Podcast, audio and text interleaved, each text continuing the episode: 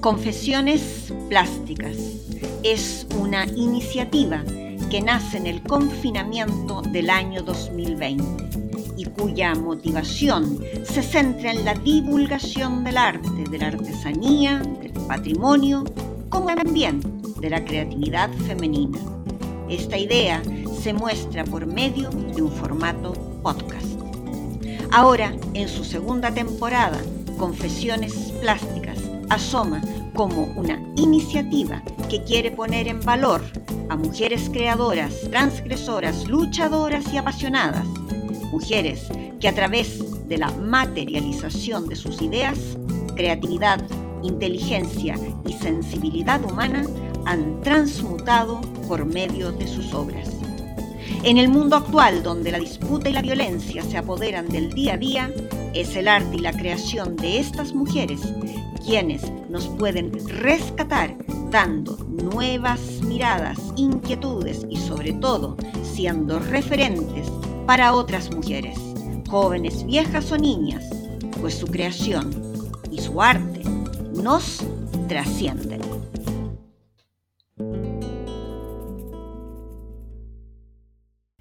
Camille el 8 de diciembre de 1864 nace en Fer-en-Tardenois, Francia, Camille Anastasia Kendall María Nicola Claudel, más conocida como Camille Claudel.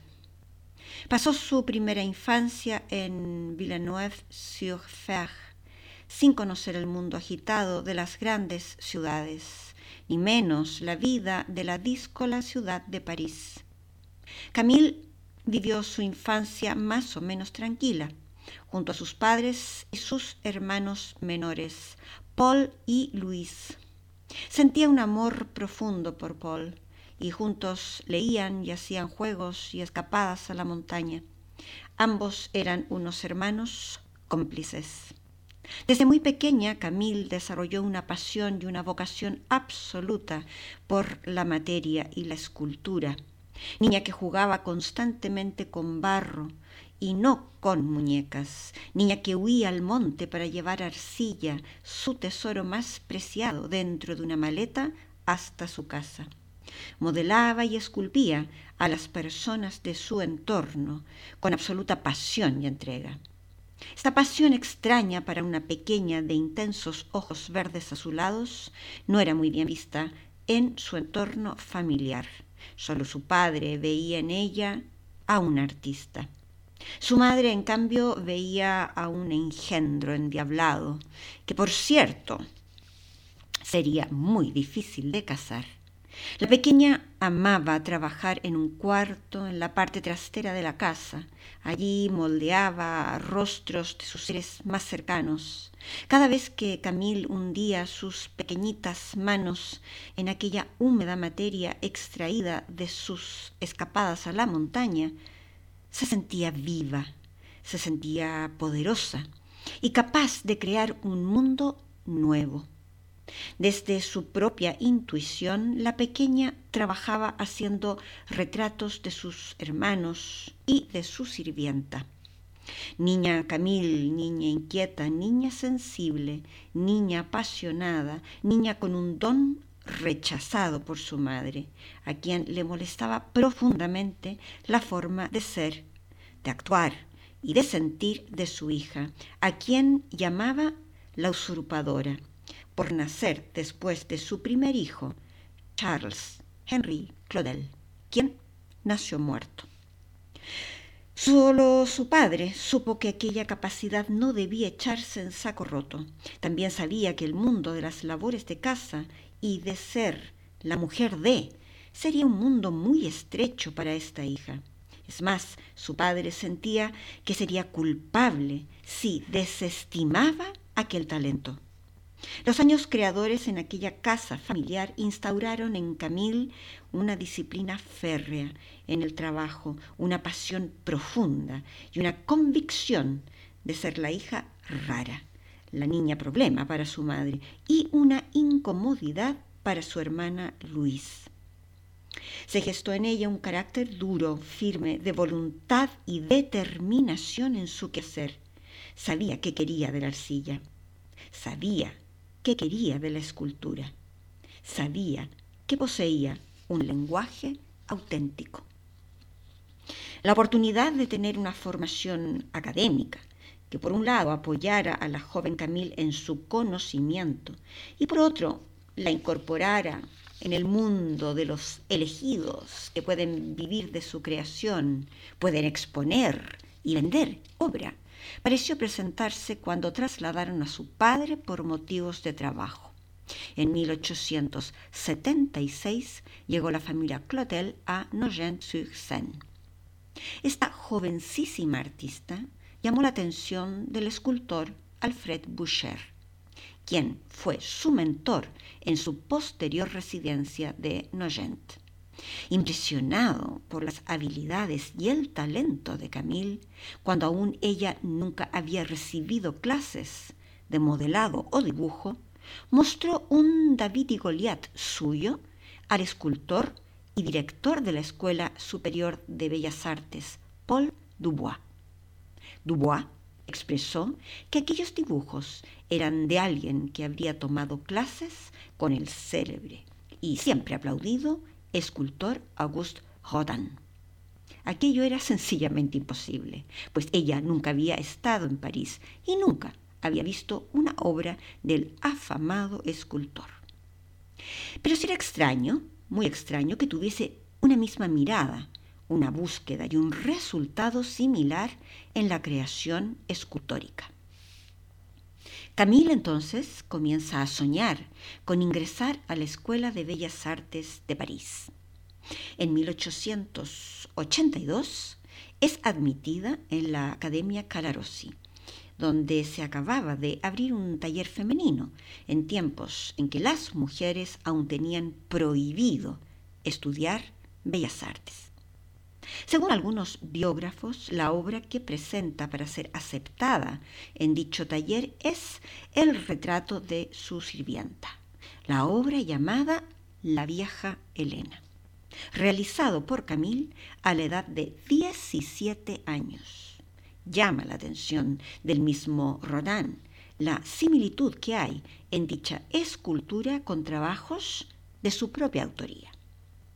El poder que Camille tenía para plasmar el mundo psicológico, el interior y la personalidad de sus modelos en la arcilla, esa capacidad para exagerar la musculatura, la tensión corporal o la piel, hacían del lenguaje de esta joven un idioma absolutamente expresionista, justamente lo que buscaba el propio Rodin.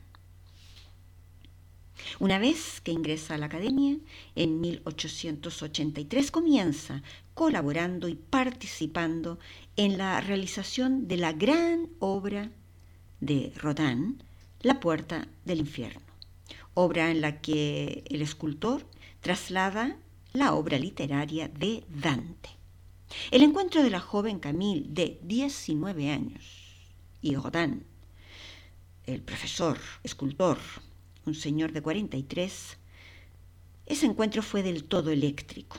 Sin embargo, por un lado, precipitaron la desgracia de la joven y por otro, dieron nueva savia y nuevos éxitos al siempre aplaudido Rodin. Fue una relación en principio unida por la creación, pero pronto se tornó tormentosa en lo pasional. Prontamente Camille pasa a ser la ayudante del taller de Rodin.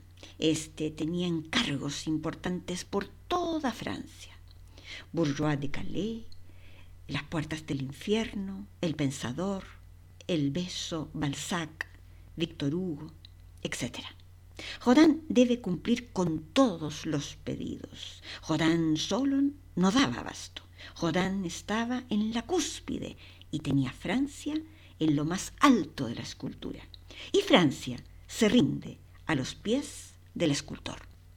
Rodin recibe premios, honores, éxito, prestigio, mas en su taller hay una joven que realiza pies y manos de sus obras, pues el propio, entre comillas, genio sabe que ella posee un talento sin igual para dar vida al cuerpo humano en una materia aparentemente inerte, hasta que Camille le da vida. Lo único que se hablaba en París era sobre la promiscuidad de esta joven amante del genio, una más, una de tantas, siempre jóvenes, siempre bellas, siempre al servicio de los deseos del gran maestro. Es amante, él está casado. La sociedad parisina pudo juzgar sin tapujos a la joven Camille la madre de ésta pudo escandalizarse y avergonzarse de su hija. Sus hermanos pudieron recriminarla y denostarla, mas su padre intentó abrirle los ojos a su adorada pequeña.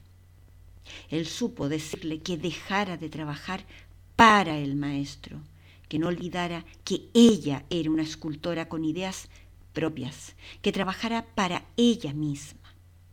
Seguramente el padre tenía claro que Camille había hecho Sakuntala o L'Abandon en 1888, obra que por cierto le valió una mención de honor en el Salón de París del mismo año, un año antes que Rodin hiciera L'Eternel Idole, obra fechada en 1889.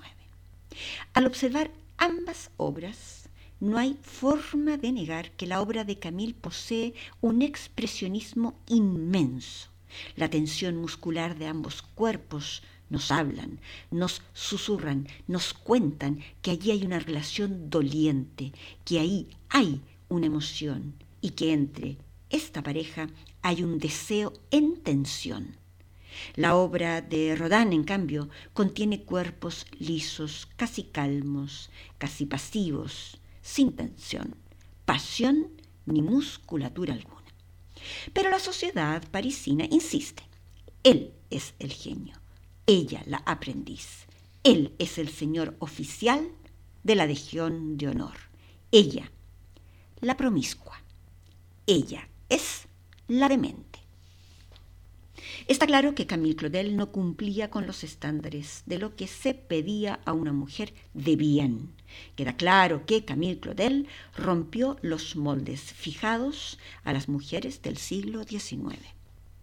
Observar en paralelo Sakuntala y L'Eternel Idol nos deja con interrogantes, nos hace ser suspicaces y también nos hace sentir una rabia antigua que asoma a galopes. Hay textos en donde siguen nombrando a Rodin como su mentor. Junto a ellos otros estudiosos, quizás más aguerridos y biógrafos más justos, aseguran que era un secreto a voces de que Camille resolvía no solo pies y manos, como en la obra Los burgueses de Calais, sino que resolvía las dudas compositivas del maestro Rodin. Muchos historiadores coinciden en que algunas de las obras más aplaudidas de Rodin tienen las huellas de Camille, y hoy por hoy, por fin, me atrevo a decir, por fin, son muchos los que ya se atreven a aseverar hay obras de Rodin que fueron hechas por la aprendiz. Rodin siguió casado por años con Rose Buret y tuvo a la joven Camille de amante, lo cual no significaba que el escultor no tuviese relaciones con otras modelos del taller. Camille no solo sufrió la humillación pública de ser la querida, sino que sufrió también la humillación íntima de llevar un hijo en su vientre ser obligada por Rodin a abortar sin que éste padeciese ninguno de los dos hechos. Camille tuvo varios intentos de separarse de Rodin. Se fue a vivir sola junto a una montonera de gatos. Logró crear obras de una intensidad humana universal y atemporal. Camille, la demente y la promiscua, no conseguía espacios expositivos, no consiguió una plaza en la Escuela de Bellas Artes y mal vivió con unos ingresos exiguos, ayudada siempre por su fiel y angustiado padre. Es por lo menos curioso, por lo menos curioso, y por cierto, bastante repudiable que hasta el día de hoy, cuando se escribe sobre la escultora genio Camille Claudel, se agregue siempre que fue amante de Rodin y hermana de Paul, el gran poeta. Es hasta muchos años después de su muerte que al hablar de Camille Claudel parecía que se hablaba de una actriz de poca monta, en una revista barata de vaudeville, donde siempre los protagonistas de peso eran Rodin o su hermano Paul. Habrá que esperar muchos años para que al hablar de Camille Claudel se hable de la escultora, de su genialidad y por tanto de su impresionante obra. Podríamos probar a decirlo al revés. Augusto Rodin, Augusto Rodin, escultor, quien tuvo de aprendiz a la genio Camille Claudel en sus talleres y supo extraer para sí los mejores años de su alumna. Pero esa forma de expresarse del genio no cabe, porque Rodin la negó, la usó, y hoy no cabe dudas sería denominado como un maltratador, un abusador. Usó Camille para que terminara sus esculturas, o para que resolviese las composiciones de obras que le traían por la calle de la amargura, como la escultura del novelista Honoré de Balzac. Sí, por la calle de la amargura, pues Rodin trabajó en esta obra desde 1892 hasta 1897, una obra que fue cambiando, pues no lograba dar con el lenguaje apropiado para expresar la personalidad del escritor. Curiosamente, el resultado final de la obra es muy semejante en estilo, lenguaje y expresividad de la extraordinaria y sin igual obra realizada por Camille, la obra llamada Clotó, y que hizo en 1893 en yeso y en 1897 en mármol. En una ejecución genial, Camille muestra a Clotó en la mitología griega es una de las hijas de Zeus, la muestra anciana, decrépita, calva, con unos ojos hundidos, casi extraviada. Es una obra desgarradora que transmite soledad, angustia, desesperación y tormento. Clotó se muestra en la escultura de Camille enredada en unas telas como si la muerte la envolviese y la tomara para sí. Es al menos curioso ver la escultura de Balzac con el mismo lenguaje. Hoy por hoy son varios, menos mal, los que dudan que la escultura de Balzac, que todos conoces, conocen y que todos han aplaudido, todos dudan de la autoría de Rodin en esta obra. En el siglo XIX, en aquella Francia que se creía progresista, hubo una negativa absoluta por aceptar que el trabajo de una mujer escultora pudiese estar al mismo nivel que la de un hombre. ello les llevaba a censurarla, más aún si aquellas esculturas hechas por una mujer transmitían deseo, erotismo y sensualidad. Aquello sencillamente era inmoral. Por tanto, Camille era una promiscua inmoral. Aunque tuvo algunos apoyos que creyeron en su talento sin igual, como el apoyo de Octave Mirbeau, quien en 1895 escribe un entusiasta artículo sobre ella y en 1896 envía 19 esculturas a la exposición de Ginebra, pero aún así Camille no tiene sitio, no lo tiene.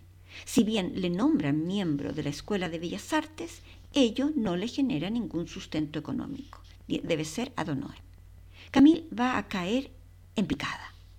Si alguien tiene dudas sobre el hecho de que toda obra es en alguna medida un autorretrato del alma, La pequeña escultura Las habladoras que realiza Camille en 1897 nos borra toda huella de interrogantes. Esta obra surge desde un estudio a partir del natural. Un grupo de cotillas doblan y extienden sus cuerpos para escuchar el chisme. Un muro en esquina, alto y recto, protege a las mujeres, quienes desnudas están absortas en aquello que se les cuenta. La desnudez hace universal y atemporal esta acción del chisme. Son mujeres de cualquier espacio de tiempo y en cualquier lugar del mundo. Cabe pensar que esto es lo que sentía constantemente la propia Camille. Se sentía en el centro del chisme como mujer, pero no lograba ni logrará poner en el centro del debate plástico su obra. Tras años complejos, viviendo sola, alejada de Rodin, viviendo casi en la indigencia, con pobres ingresos que prácticamente no le permitían tener materiales para trabajar ni para comer, la vida de Camille se hace muy difícil. Paul, aquel hermano a quien Camille iluminara su infancia, no soporta esta hermana en boca de todos no admite su relación con Rodin y la abandona para siempre. La actriz y directora de teatro y fundadora de la prestigiosa escuela Théâtre Go, la francesa Anne Delbé, reconstruyó la vida de Camille Claudel en su libro Camille Claudel en 1989, a través de las cartas de la escultora. Las cartas nos dan a conocer un tipo de relación que hoy por hoy solo en algunos países, lamentablemente no en todos, lleva nombres muy rotundos. Un hombre mayor en la cima de su gloria como escultor no tuvo reparos en enamorar, manipular, usar y extraer de una chica de 19 años lo mejor de su condición de joven, de mujer y de creadora. Luego, cuando ésta ya no le viene bien, pues lo supera en genialidad y se torna peligrosa, peligrosísima para su propia reputación de escultor, pues la desacredita y la abandona a su suerte, con toda la carga de ser la amante del genio. Hoy por hoy, a un hombre con la actitud de Rodin se denomina abusador, maltratador se le denomina que ha ejercido luz de gas, sin más florituras. La ruptura definitiva con Rodin se produce en 1898. Camille comienza una escalada de trabajo casi obsesiva y fue cuando creó una de sus obras más famosas, la Edad Madura, obra expuesta hoy en el Museo d'Orsay de París. En ella se ven tres personajes y que a todas luces es una alegoría de su experiencia vital, nuevamente, el reflejo del alma. Una vez más, el autorretrato del alma. Este grupo de tres se puede ver como un Rodin indeciso y contenido por su mujer y Camille de rodillas suplicante. Asoma con un expresionismo brutal a una fricción de las difíciles relaciones humanas. Todo ello acentuado por un movimiento absoluto dado por diagonales de las telas que aportan gran rapidez al dinámico conjunto. Camille comienza una escalada de soledad, de angustia y de depresión. Así comienza a destruir sistemáticamente toda su obra. Es fácil imaginar y ponerse en la piel de esta artista, sumida en el frío invierno parisino, viviendo en un diminuto apartamento que se inunda cada dos por tres por las subidas del río, llena de humedad, materiales, polvo, escayola, malnutrida y con el alma hecha trizas años de trabajo, años de ninguneo, años siendo el centro del cotilleo parisino. Más aún, viendo cómo Rodin cada día aumenta más y más su gloria. habiéndole usurpado ideas y obras. Todo ello hace que Camille no pueda más y caiga en el abismo. El 3 de marzo de 1913 fallece Luis Prosper Claudel, el padre de Camille. El 10 de marzo del mismo año, Paul y su madre firman la autorización para internar a Camille en Ville-Evrard, maniatada y contra su voluntad. Posteriormente, en julio del mismo año, es trasladada a Montverger. El diagnóstico dijo, abro comillas, delirio sistemático de persecución basado en interpretaciones e imaginaciones falsas, una sistemática manía persecutoria y delirios de grandeza. Se cree víctima de los ataques de un famoso escultor. Cierre comillas. Camille pagó muy caro su talento sencillamente. Rodin, vencido por los celos profesionales, no la ayudó, más bien la hundió, temeroso que le hiciese sombra. Rodin, el dios de la escultura francesa, era un déspota, un egocéntrico y un personaje absolutamente despreciable en su trato con los demás.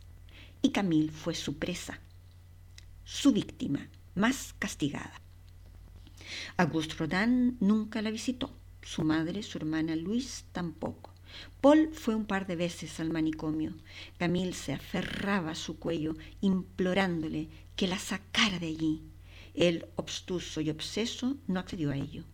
Se requería su firma para liberarla, y él no la dio. A pesar de los posteriores diagnósticos positivos de su evolución y que los informes médicos indicaban que estaba en condiciones de salir, que alguien la fuese a buscar por favor para que recuperase su vida, su hermano Paul jamás consintió que aquello sucediera. Camille escribió cientos de cartas a su hermano Paul, algunas también a Rodin, mas su madre había dejado establecido que no recibiera visitas ni tuviese correspondencia. Ninguno, ni Paul ni Rodin, utilizaron su poder para responderle. Ninguno quiso mover su conciencia para rescatar a Camille hacia la vida. Una enfermera guardó aquellas cartas y quedaron en un sótano olvidadas. Algo así como 40 años tras su muerte, las cartas conocieron la luz y a través de ellas se conoce y se reconoce a una mujer sana mentalmente, diáfana, fuerte, llena de conocimiento y de claridad. Mas esa mujer tuvo que vivir 30 años en un manicomio. Nunca más salió de Montverger, nunca más vio la libertad, nunca más supo lo que era pasar un invierno abrigado, ni comer un plato en condiciones. 30 años, ni más ni menos. Fueron 30, porque el 19 de octubre de 1943 Camille Claudel falleció en aquel manicomio. Nadie asistió a despedir su cuerpo, el cual finalmente fue arrojado a una fosa común. Muchos años más tarde, cuando un grupo de parientes se interesó por saber sobre su morada eterna, se les informó que un incendio había arrasado con todo. Así, Así se esfumó Camille Claudel de la vida de sus familiares, de la ilustre sociedad parisina, de la cultura francesa y del mundo del arte. Así, de una plumada. Estando en el manicomio le dieron cuadernos, lápices para que dibujara, como si fuera una niña pequeña que estaba amurrada. Ella se negó, se negó sistemáticamente quizás fue la única libertad que le quedaba, el último atisbo de dignidad y de libre albedrío. Nunca más dibujó, nunca más trabajó la arcilla, nunca más esculpió. Así se negó el desarrollo del lenguaje de este genio. Si somos conscientes que Camille fue ingresada a la edad de 49 años, qué magníficas obras podría haber legado al mundo la tempranamente encerrada Camille. Mujeres como Camille pueden crear un mundo complejo y diverso que va mucho más allá de la maternidad misma. Ha existido un sistemático deseo de olvido de ellas y muchas veces el traspaso de la autoría de su obra a creadores masculinos. La historia ha sido cómplice para silenciar a las mujeres creadoras y a los genios como Camille, a quien a través de sus tildes rasgadas de unas cartas olvidadas sigue recordándonos quién fue y por qué fue recluida en un manicomio, durante 30 años. Pues nos cabe a nosotros, a nosotras, rescatar a Camille del manicomio tras su muerte. Nos cabe a nosotras volverla a la vida eterna de los artistas, pues cada vez que observemos una escultura de la genio francesa, la traeremos de vuelta a la vida que se le negó en vida. Descripción de obra. La obra Camille la genio encarcelada se presenta en un formato de un metro por un metro y está realizada desde una impresión digital del rostro de Camille Claudel y luego intervenido con acrílico, lápiz pastel y lápiz tiza, misma técnica con la que ha sido trabajada la totalidad de la obra. Los elementos plásticos fundamentales de esta composición son la forma, la mancha, el color y la dirección. El rostro de Camille asoma frontal, directo, tan desafiante como alborotado. Su mirada es transparente, triste, y nos lleva a pensar que ella está ausente. Sus labios apretados y sellados nos transmiten la sensación que ella ha enmudecido. Su cuello es firme, recio, fuerte, como el cuello que conduce los brazos y las manos de una gran escultora. El pelo de Camille se alborota, se desordena se dispersa y ello nos da la información de que Camille viene de haber estado trabajando en alguna de sus magníficas obras, entregada y apasionadamente. El rostro asoma desde una ventanilla rectangular que se acopla al resto de la obra. Toda ella contiene una gama de colores marrones, verdes, musgo, negros y grises. Lo único que contiene blanco es el pecho de Camille. Todas estas manchas de color nos otorgan la atmósfera lúgubre y mohosa del frío y empobrecido interior del manicomio, en donde ha sido encarcelada por su hermano, por su madre y por la displicencia de Rodin. El pecho de Camille luce blanco, pues su ser íntimo, su corazón, su pasión por la escultura y por, por su hermano quedaron intactos. Ella nunca más trabajó en la escultura, ni siquiera dibujó. Todo su quehacer y su talento quedó guardado en su pecho como una paloma blanca, esperando ser liberada. Las manchas a su vez contienen una dirección descendente, pues no podía ser de otra manera. Aquel encierro de 30 años, la negación de su hermano Paul por liberarla a pesar de los informes médicos positivos, solo hundieron a Camille. La hundieron, y la enterraron en vida. El cuadrado nos informa de aquello. Su vida quedó atrapada en una habitación y en un patio de manicomio, sin movimiento alguno, sin posibilidad de libertad. Camille encarna la misoginia más brutal de un hermano y de un amor de pareja hacia una mujer artista. Hay muchas, hay muchas historias de crueldad aterradora hacia la mujer y hacia la mujer con talento. Camille Claudel lamentablemente lleva el estandarte en esta larga fila. Camille fue la genio a la que se le arrebató obra y vida, sin posibilidad de defensa. Quizás por ello, Camille nos mira directamente a los ojos y tristemente nos convoca a que hombres y mujeres detengamos este delirio, porque hay grandes hombres pero también grandes mujeres.